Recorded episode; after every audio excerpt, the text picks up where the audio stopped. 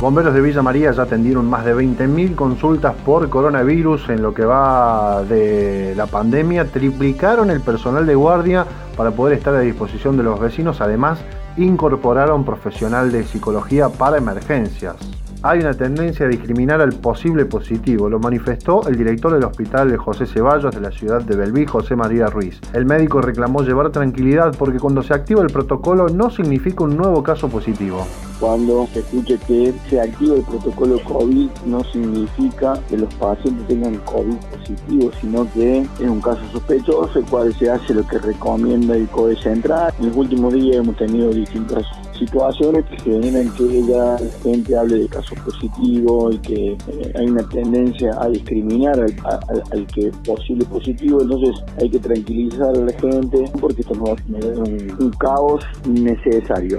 Atención en la región, Tancacha reforzó los controles para prevenir casos de coronavirus. Comisionistas van a tener que cumplir una cuarentena de 72 horas. Los proveedores entregarán la mercadería en un punto autorizado. El informe del colega Norberto Rivero. Aquellos comisionistas que viajen a Córdoba deberán hacerlo los días lunes y viernes en su retorno a Tancacha se van a someter a un control de desinfección. Luego deberán cumplir una cuarentena de 72 horas monitoreada por el área municipal correspondiente. A aquellos proveedores con procedencia de la ciudad de Córdoba deberán entregar la mercadería a los comerciantes locales en un punto autorizado, en este caso en la empresa Alimentos Tancacha, distante a un par de kilómetros de esta localidad, para la desinfección correspondiente de los productos.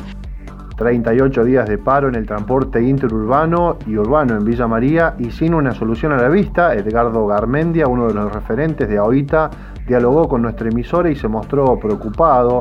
Nación, provincia y empresarios se pasan el problema uno con otros y los trabajadores siguen sin cobrar. No hay una, una clara directiva porque la situación está en que la nación ha transmitido de que cada provincia tiene que enfrentar y solucionar los problemas con los recursos propios. La provincia dice de no tener los fondos como para afrontar. Las empresas necesitan una ayuda extraordinaria de los subsidios que ya vienen percibiendo. Eso es lo que declaran los empresarios. Tener una fecha de cobro, no tener una certeza para llegar adelante una negociación. Todavía no se han podido complementar los salarios de marzo Ajuste a jubilados en Córdoba, los gremios analizan medidas judiciales tras la aprobación express con los votos del oficialismo. Los sindicatos buscarán la forma legal para poder dar marcha atrás a esta medida. Federico Corteletti, secretario general de los judiciales dialogó con Radio Villa María. Es una de las reformas más regresivas del retorno de la democracia a esta parte. Eh, en, la provincia de Córdoba, una vez más, se vulnera a quienes menos cobran, a los jubilados, a los adultos mayores, que además son los más vulnerables en esta situación de pandemia. Se planteó que los gremios tomarán medidas de acción, las que encuentren, las que puedan, las que eh, puedan sortear las limitaciones de las circunstancias actuales pero seguramente sí, sí irán tomando medidas. Eh, y por otra parte, ni hablar que se des cuenta que sí vamos a, tomar una, una vía judicial, además de las medidas gremiales que se puedan llevar adelante. La música en alerta por el intento de Sadaic de cobrar un arancel a las transmisiones por streaming. Quieren cobrar un 12% de los ingresos totales a los shows que se cobran entradas, pero también si hay auspiciantes pretenden cobrar sumas superiores a los 200.000. Ana Poluyán manager de los Pericos y vicepresidenta de la Asociación Civil de Managers Musicales Argentinos, dialogó con Radio Villa María.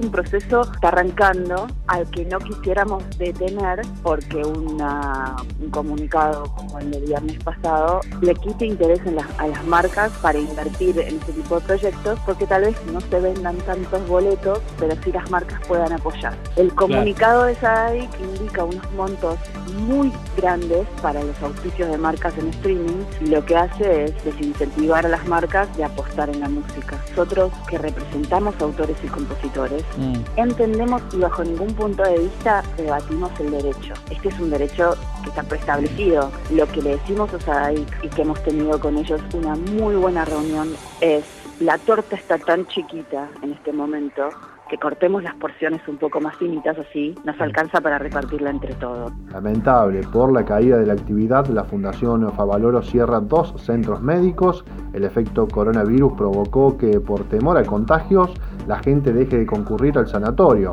Los ingresos cayeron hasta un 70%, dijo Oscar Mendiz, cardiólogo y secretario del Consejo de la Administración de la Fundación a Radio Villa María. Yo creo que el llamado de atención para quedarse en casa, el temor a, contagiarse, el temor a, difundir la, enfermedad del coronavirus, de la pandemia que nos afecta, quizás un poco en la exageración que tuvimos en esta recomendación, y ahí hay que hacerse cargo todo, la gente se atemorizó y dejó consultar por cualquier otra patología y en especial por la patología que requiere cuidado de urgencia, como puede ser la, la patología cardiovascular, los accidentes cerebrovasculares y todo eso, la verdad que no hemos sido pioneros en eso, eso ha pasado en el mundo entero y eso pasa en la Argentina y eso es lo que hace que la actividad en todos los centros de salud que no están específicamente dedicados a coronavirus haya caído de una manera muy pero muy importante, llegando en algunas ramas hasta el 70%, 80%.